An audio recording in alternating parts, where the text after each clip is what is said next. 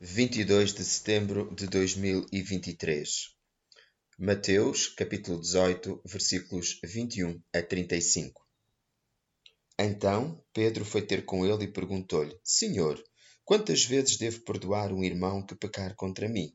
Sete vezes, talvez? Não apenas sete, respondeu Jesus, mas setenta vezes sete. A grande preocupação do apóstolo Pedro e de grande parte da humanidade é se a capacidade de perdoar tem limites, ou mesmo se, porventura, haverá alturas em que não devemos perdoar quem nos ofende. Se assim fosse, o povo judeu não teria tido tantas oportunidades de se reabilitar. Da parte de Deus, tantas foram as vezes que pecou. E eu também não. Jesus diz-nos claramente que o perdão é ilimitado, exceto a blasfémia contra o Espírito Santo Marcos 3, versículos 28 e 29. O Senhor nosso Deus já nos perdoou. Que autoridade temos para não perdoar alguém?